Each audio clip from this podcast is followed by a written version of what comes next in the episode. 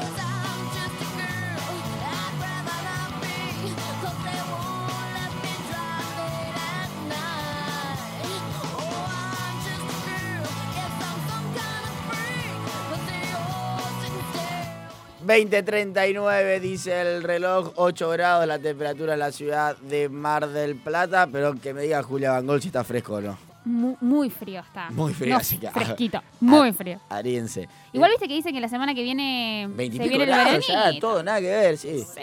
Es el, por, por curro, ¿no es cierto? Que si lo votan va a traer el calor. Julita, ¿cómo estás? Bienvenida. Bien, muchas gracias. ¿Cómo andan todos? Bien, muy bien, muy bien. Acá Muy esperando bien. el viernes para charlar contigo. Y Hoy aparte le- me tomé el, el viernes pasado. Por eso, ya Sí. te extrañábamos. te Hice la rata. Exacto. eterno. Por suerte, escuché alguna de tus notas en Spotify para no extrañar tu voz. Muy bien, Eh, cuéntame donde- más. ¿Dónde, puedo Donde se escucharme? puede ver en Spotify, estamos ahí, estamos cargando algunas de nuestras columnas. Nos encuentran como dos por uno y pueden encontrar esta columna. ¿Para qué me invitan? Así, con hashtag y todo. Perfecto, ahí Me entonces pasado el chivo de Spotify, le agradecemos que también te paga, ¿cierto? Netflix, Spotify. No, no, no, no, en no. cualquier momento. No, el que me paga es SoundCloud, que ahí nos encuentran como soundcloud.com barra dos por uno. O Facebook Estamos, sería. estamos transmitiendo en vivo por Instagram Live, arroba 2x1 Radio, ahí la pueden ver a Julita y escuchar. ¿De qué vamos a hablar hoy? Bueno, hoy vamos a hablar del aborto. ¿Para qué me invitan, señor? Sí, ¿De qué voy a hablar? cual. Así nació esta columna. Exactamente. Y la verdad que hace eh, varios meses que no hablaba del aborto. De hecho, la última vez que hablamos en esta columna fue en el mes de mayo, cuando la campaña nacional por el aborto seguro, legal y gratuito presentó eh, por octava vez el proyecto, eh, por novena vez, perdón, el proyecto po- para legalizar el aborto en Argentina. Que bueno, por, por ser un año electoral y demás, eh, ya se sabe un poco de que no se va a tratar hasta el año que viene. Así que por eso ha quedado un poco paralizado, digamos, como todas las actividades legislativas en el país, en la provincia y eh, a nivel local incluso también. Así que eh, estamos con pausa. ¿Pero por qué voy a hablar del aborto? Por dos cuestiones. Pero en primer lugar, porque esta semana la ciudad apareció plagada de carteles, en, sobre todo en micro y macrocentro, con eh, algunos mensajes particulares que llamaron la atención de los transeúntes y eran eh, mensajes con la imagen de, de quien parecía ser un médico o una médica, eh, al, al costado también el nombre de la persona, la provincia de origen, el número de matrícula y también bajo el lema de el aborto clandestino existe y eh, salvemos miles de vidas. Además de todo esto que te cuento, eh, también aparecían una serie de entrecomillados que daban cuenta de testimonios eh, que estos médicos eh, y médicas pasaron en el ejercicio real de, de su labor. Por ejemplo, algunas de, de las frases que aparecían. Paula se quedó sin útero y sin riñón, nunca podrá ser madre, decía uno de los carteles. Otro cartel decía, Ana llegó muy grave al hospital, al rato murió. Y otro también hablaba de Paula, que llegó con una infección avanzada y murió a las pocas horas.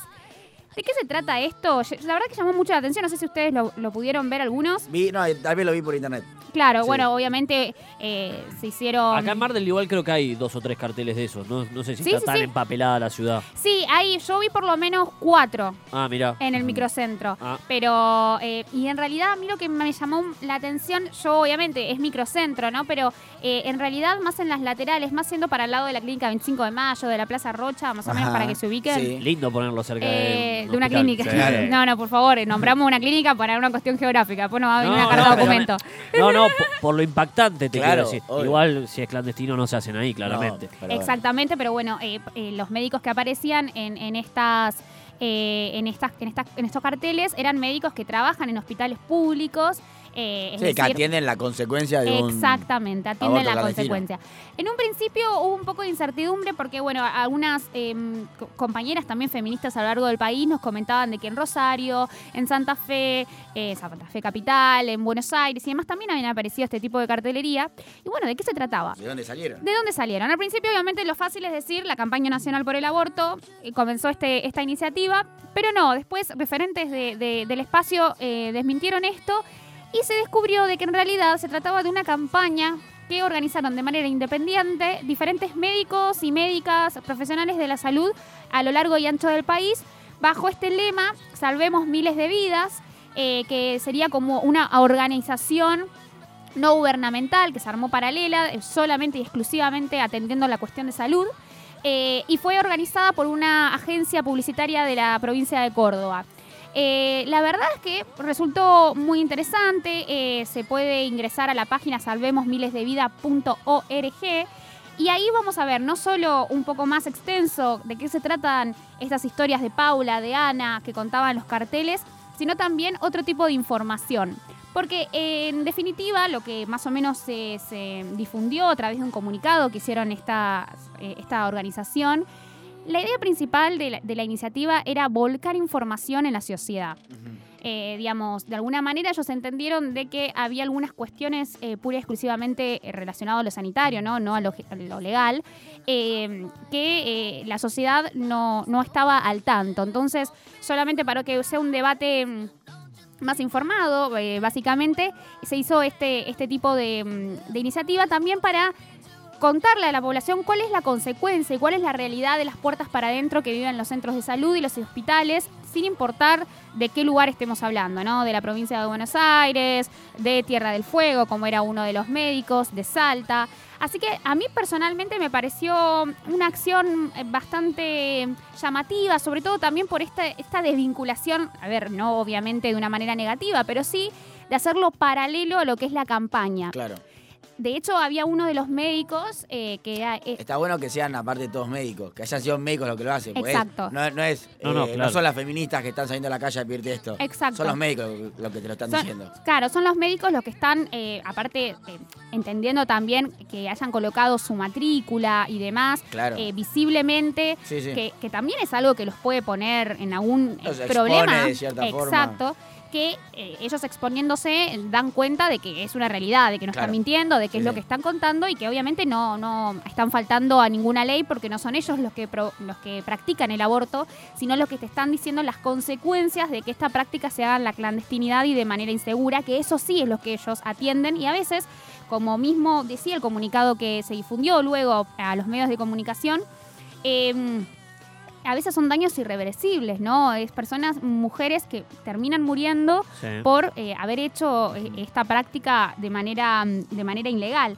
Eh, sí, son todos médicos, son especialistas en ginecología, obstetricia, jefes y jefas de programas de salud sexual y reproductiva en distintas de distintas provincias. Y cuando vos decías, de- hablamos esto de, de separarlo un poco y hacerlo solo de médicos, eh, también me parece muy interesante lo que dice uno de los jefes de, del área de ginecología de, de- de Tierra del Fuego, que está en los carteles, que después cuando se entra en la página, se ven los videos, él dice, no soy verde ni celeste, soy médico. Y me pareció muy interesante. Yo leí esa misma declaración, la que, menos mal que la trajiste a colación.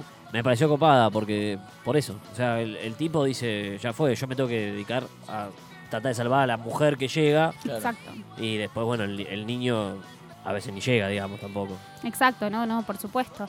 Eh, o, o sea que al, fin y al cabo no se salva se- ninguna de las dos vidas, digamos. Separarlo de, de los pañuelos para decir, loco, es un problema de todos.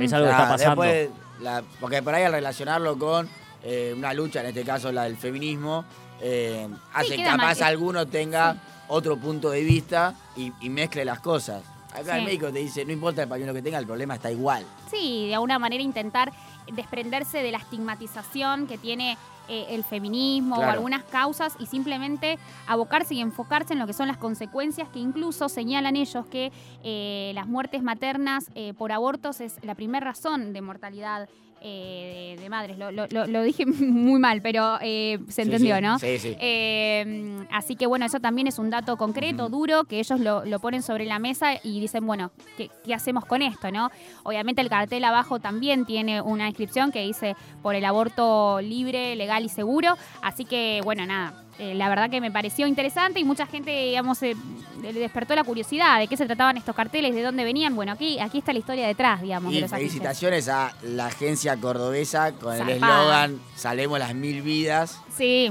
pinchando un poquitito, ¿no es Por cierto? supuesto, y A- sí, sí, al sí. lema que llevan adelante los que Sí. tienen el pañuelo celeste, ¿no? De Salemos las dos vidas, bueno, mil salvemos nosotros. sí, fue la verdad, bueno, O sea, obviamente esa es la que... Contundente, claro. E- e- eso son los resultados de, de los publicistas, ¿no? Que saben para qué lado ir. También me pareció interesante, no parecía nada verde en ningún lugar. eh, Es verdad. Así que era rojo, azul, Está- azul, está- no celeste. Eh, está, bu- es- está bueno lo que decías vos, sa- eh, sacar la estigmatización que, que se puede llegar a tener si lo vinculas, en este caso con el feminismo, por ejemplo. Exacto. Eh, ¿Cómo es la página? La página es salvemosmilesdevidas.org.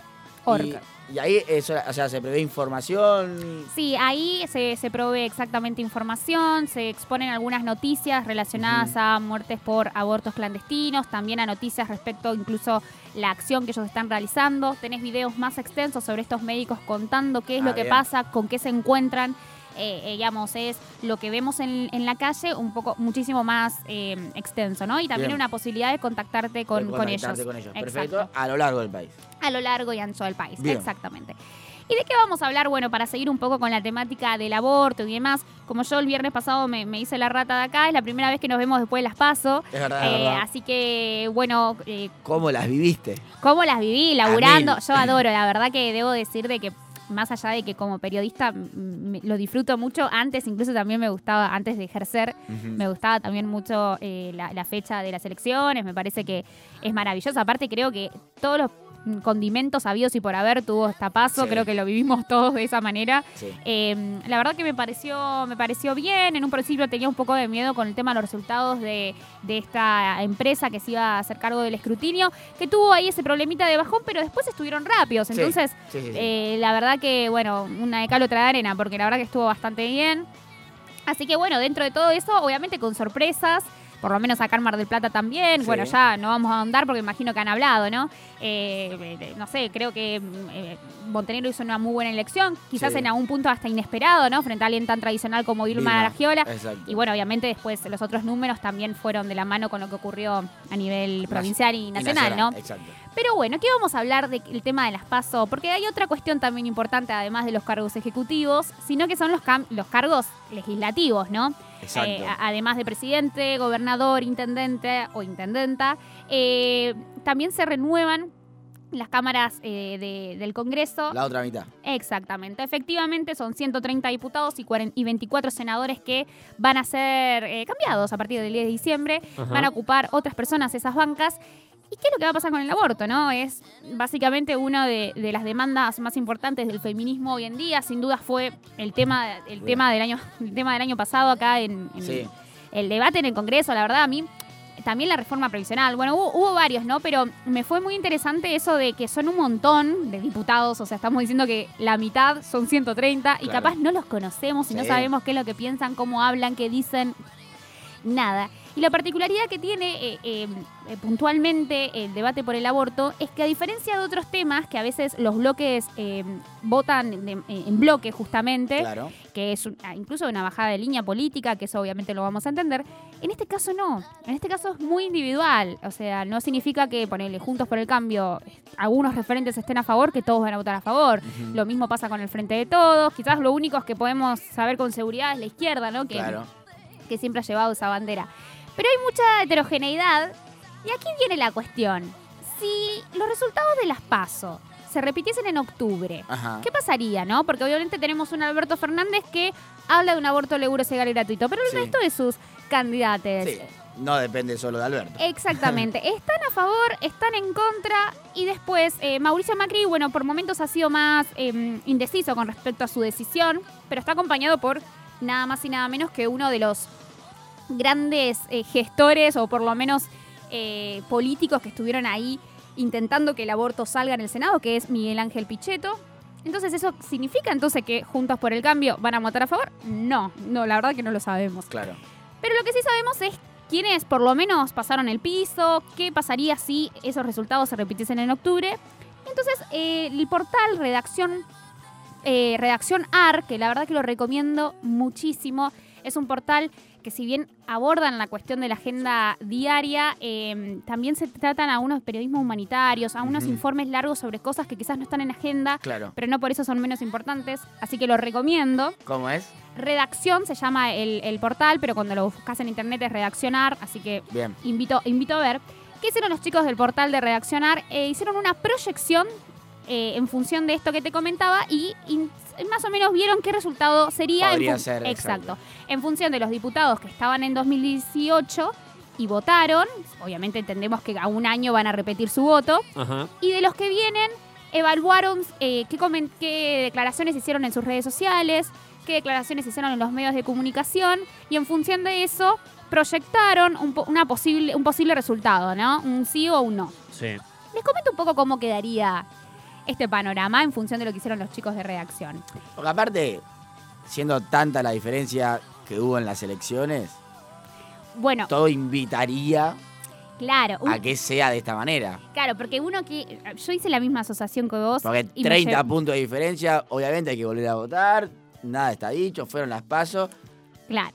Uno Yo de- no soy consultor político, pero digamos, las encuestadoras y consultoras tampoco adivinaron ningún resultado. Tremendo. Así que Ese mi análisis es vale casi lo mismo que eh, los que cobran millones por, por hacerlo. Por la encuesta, que no la den a Claro, nosotros, claro, que se lo hacemos nosotros a ojo. Tal cual.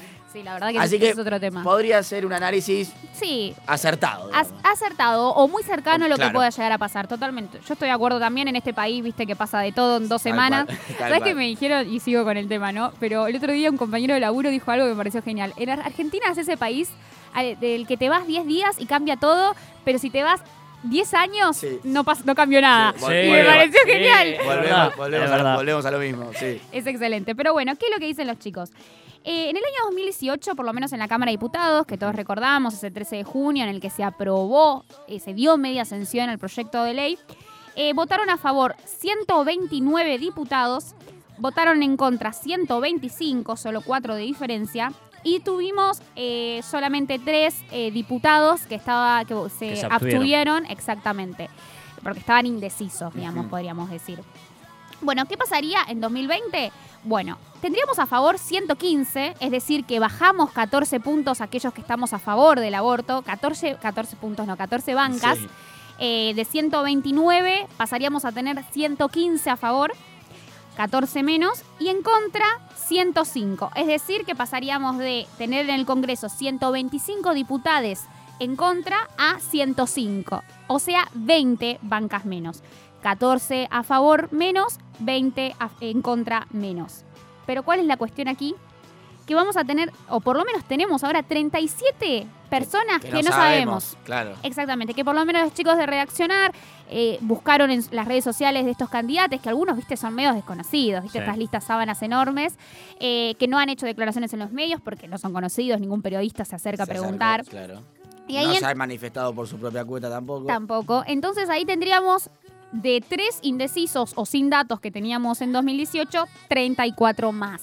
Bien. O sea que estamos, estamos complicados. Pero si, si estos 37 votaran, eh, se abstuvieran de votar, tendríamos entonces eh, el aborto nuevamente aprobado porque tenemos 115 contra 105. Bien. De los 37 necesitas una diferencia de 10. Exactamente, tendríamos que ver capaz estos nuevos, tre- estos 37 de pronto, no sé, si los 37 votan todos en contra, Claro, no bueno, sale, sonaste, si sí. votan todos a favor, así que nuevamente, el, eh, digamos, toda la atención va a estar volcada en los grises. Claro.